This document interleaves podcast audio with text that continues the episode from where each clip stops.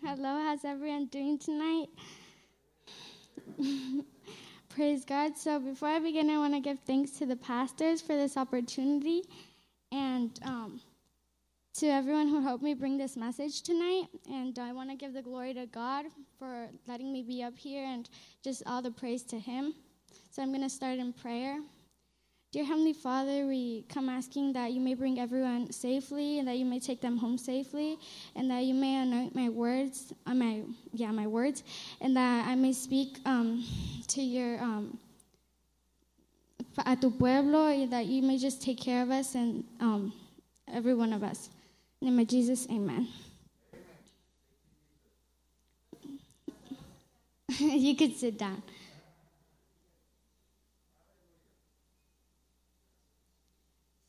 So the message, the title of today's message is "Being Fearless and Having Faith."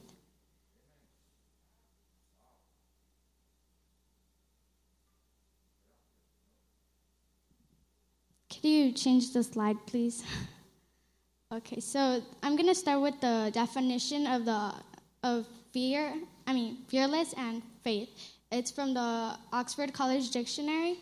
So um, faith is a strong belief in God or in doctrines of a religion based on spiritual apprehension rather than proof. And then fearless is showing a lack of fear, intrepid. And then the biblical meaning of faith is found in Hebrews 11:1. 1. So you could all go to that, or it's on the screen.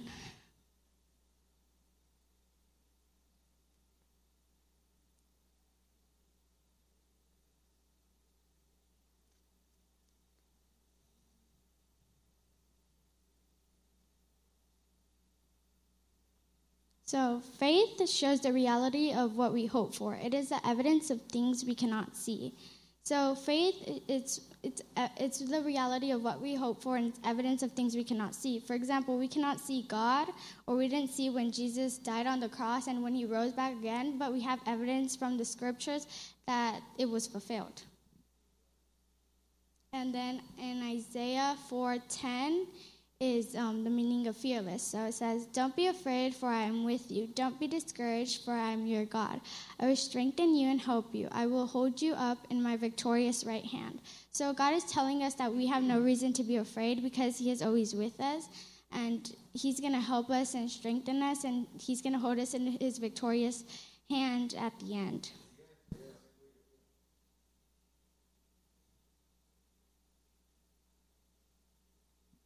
Can you change the slide? Thank you. So I'm going to be mainly basing this preaching on the story Jesus calms the storm from and the verse Mark 4:40. So this is just a part. So it says, as evening, this is Mark 4:35 to 38. So as evening came, Jesus said to his disciples, "Let's cross to the other side of the lake." So they took Jesus in the boat and started out, leaving the crowds behind, although other boats followed. But soon a fierce storm came up. High waves were breaking into the boat, and it began to fill with water. Jesus was sleeping at the back of the boat with his head on a cushion. The disciples woke him up, shouting, Teacher, don't you care that we are going to drown? Then Jesus woke up, he rebuked the wind and said to the waves, Silence, be still. Suddenly the wind stopped and there was a great calm. Then he asked, asked them, why are you afraid? Do you still have no faith? The disciples were absolutely terrified. Who is this man? They asked each other. Even the winds and the waves obey him. So I mainly want to emphasize on the verse 40 when it says, Then he asked them, Why are you afraid? Do you still have no faith? But I forgot to highlight that we could see it uh, before that. It says, Suddenly the wind stopped and there was a great calm. When we let Jesus into our life and we let Him take care of our situations and we give it all to Him, there's a great calm in our life because we're giving it to Him and we're not take, carrying all that.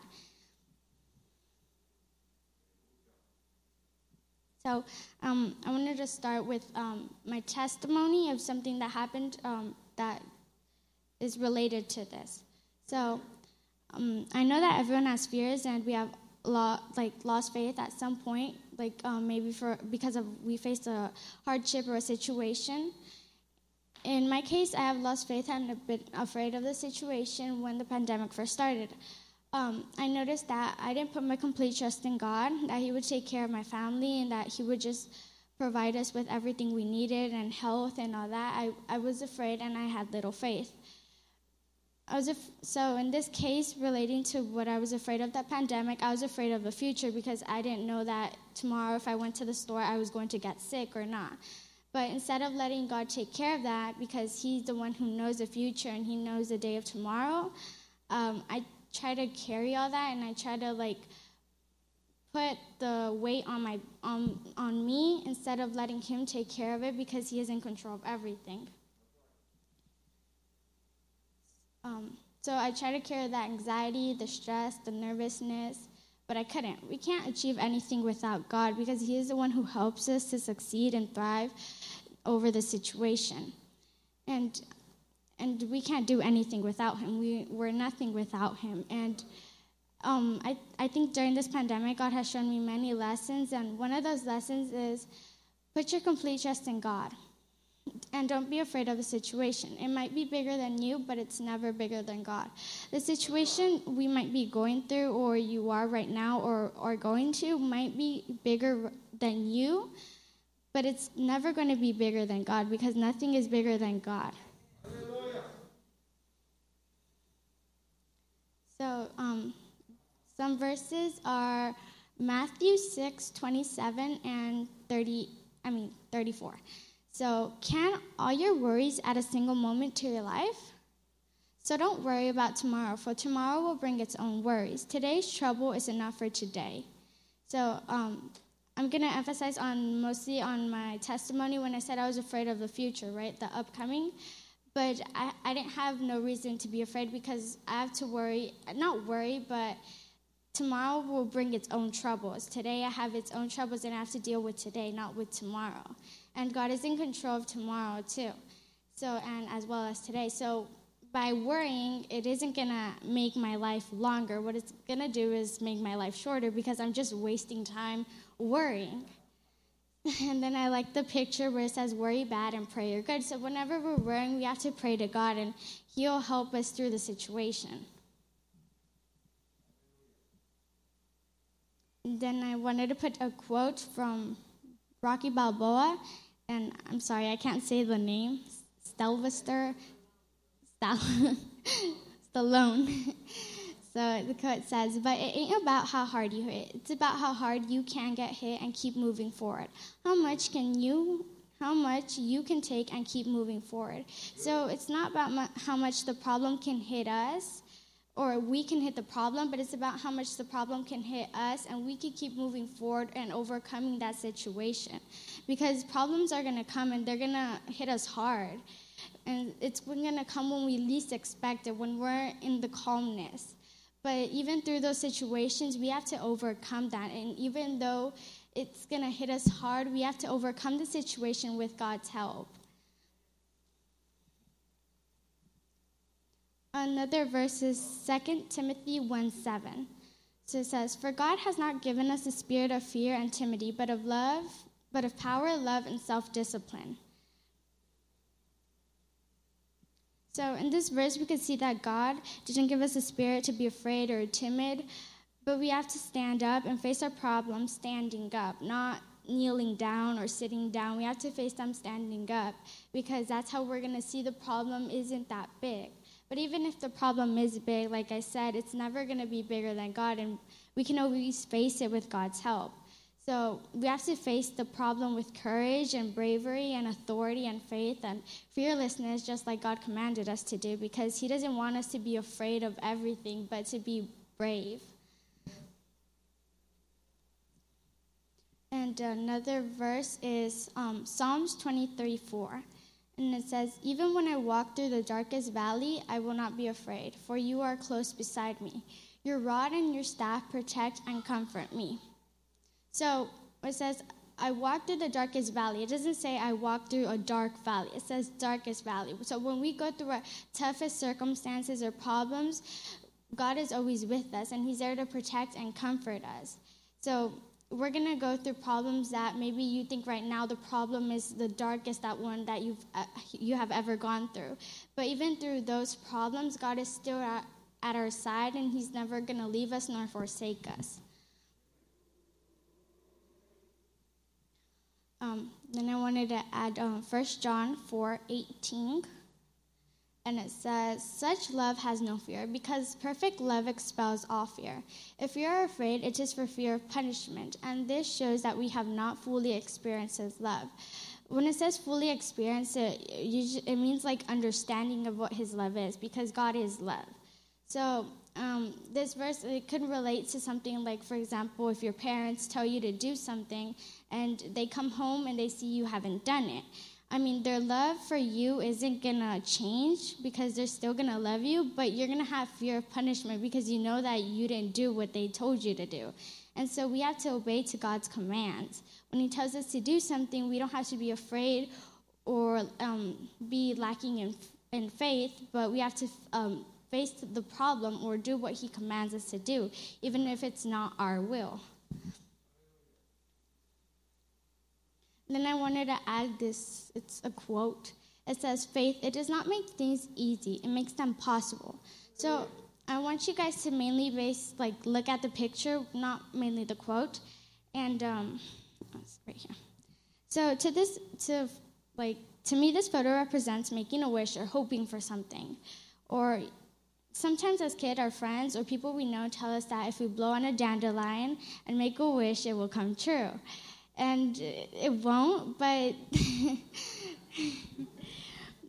but if we pray to God like the same way when I would blow the dandelion and I would believe it hap- it would happen, if I pray to God with that faith and that and just faith, then He would um, answer our prayers. And we have to pray wholeheartedly. We can't just pray, oh, because I prayed, just get it off your conscience. We have to actually talk to God and have a relationship with Him.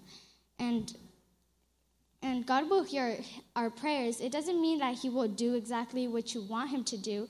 Like if you ask for something and you want it now, but maybe it's not God's time. So he'll, He's going to do His will according to the, His purpose because maybe that time isn't. And if He lets that happen, it, maybe it's going to ruin your life or do something that you didn't want it to happen. And in the same way, even as adults or, or kids, blowing a dandelion, we must have faith that God is going to solve the problem and that He's going to be there.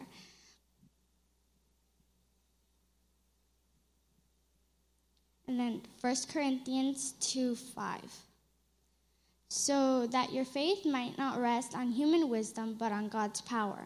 So our faith shouldn't rest on, um, on human knowledge or wisdom that we can do things or that we have um, internet or that we have electronics that we could do all these kind of things but it should depend on the Almighty God's knowledge because He's the one, He knows everything and He has a purpose for everything. And if He doesn't let something happen, it's for a purpose and He knows why. We kind of think that sometimes God, we need something right now, but it's, it shouldn't happen right now because He knows why He's letting that. So He has the knowledge to the future. We don't. And even if we have electronics and devices and all those things, we still can't compare ourselves to God. And some people, I guess, think that because they have all this knowledge that they can outsmart God or that they can think that there is no God. And it's, it's not, that isn't, it isn't like that. For example, um, some scientists, they, they don't believe in God because they think that they, they've never seen God or they can't put him in a lab, right? But they, they know there's air. We can't see air, but they believe there's air. So, that same way, we should believe that there is a God, that there's someone superior than ourselves.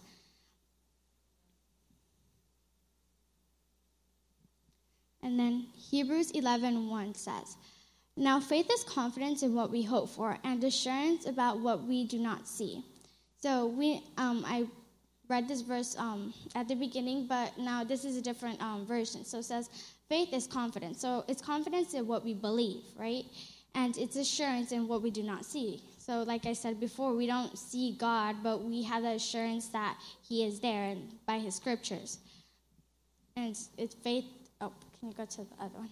And now faith is confidence in what we believe because we, we know that we are Christians and that we believe that Jesus died on the cross. So it's confidence. And then I wanted to um, add Matthew 17 20. Now it says, He replied, Because you have so little faith, truly I tell you, if you have faith as small as a mustard seed, you can say to this mountain, Move from here to there, and it will move. Nothing will be impossible for you. So if we have faith as small as a mustard seed, a mustard seed is probably smaller than uh, a nail, really small. Um, but if we have like um, that faith, like as small as that, we can say to the problem, move from there to here, and the problem will move. Nothing will be impossible for us. I think many people mistaken that nothing will be impossible for you, meaning that they could do it all by themselves. But we're gonna have faith in God and the Almighty One. So we're gonna nothing is gonna be impossible for us because we have God at our side. And He's the one who takes care of us and the one who provides us with all the things we need. And then, oh, oh yeah, you come. And then um, I wanted to add Esther's story. So this is when she had to go up to the king, and um, and she was like, um, I guess, nervous or scared because I mean, you could lose your life going up to him if he didn't call you. So it says it's Esther 4, 11 to 16. All the king's officials and the people of the royal provinces know that for any man or woman who approaches the king in the inner court without being summoned, the king has but one law that they be put to death, unless the king extends the golden scepter to them and spares their life. But thirty days have passed since I was called to going I was called to going to the king.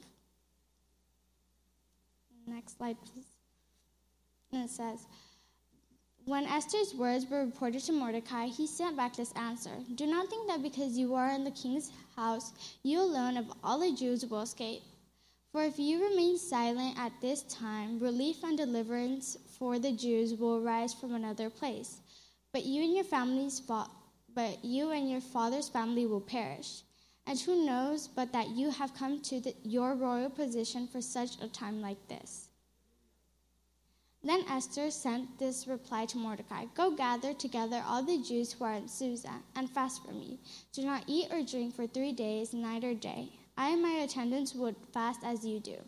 When this is done, I will go to the king, even though it, even though it is against the law. If I perish, I perish. So I wanted to add the story of Esther because Esther acted with authority, she acted with bravery and with faith and fearlessness.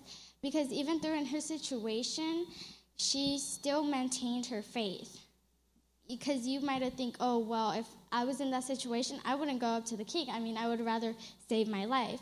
But like he said in the other one, your the household of of their father would be destroyed, and deliverance for the Jews would arise from another place. So, but she um. But she didn't let that stop him from, like, for example, put yourself in her shoes. Like, if if that would happen to you, you would react like a certain way, maybe start crying or you would get scared. Like it's because it's in our human nature.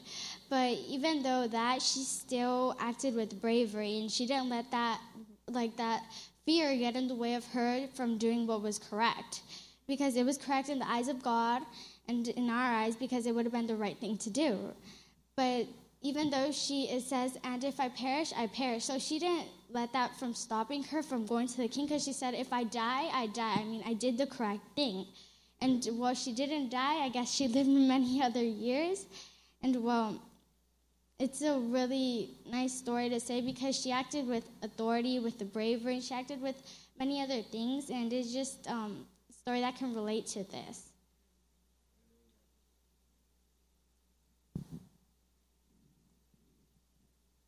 And then the application is how do we apply this to our lives? I'm going to leave you with the question that Jesus asked his disciples Why are you afraid? Do you still have no faith? Ask yourselves Are you afraid of a problem? Are you afraid because the problem seems bigger than you? Do you still have little faith? Do you still have faith God could solve the problem, that He could heal your heart, purify you, change you? Are you afraid that God doesn't love you anymore because we have sinned?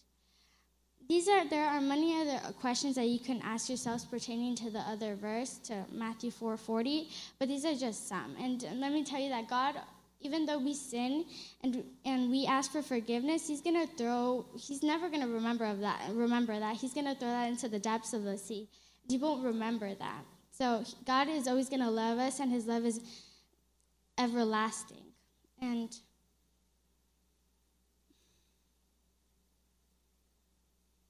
that's all I have for today.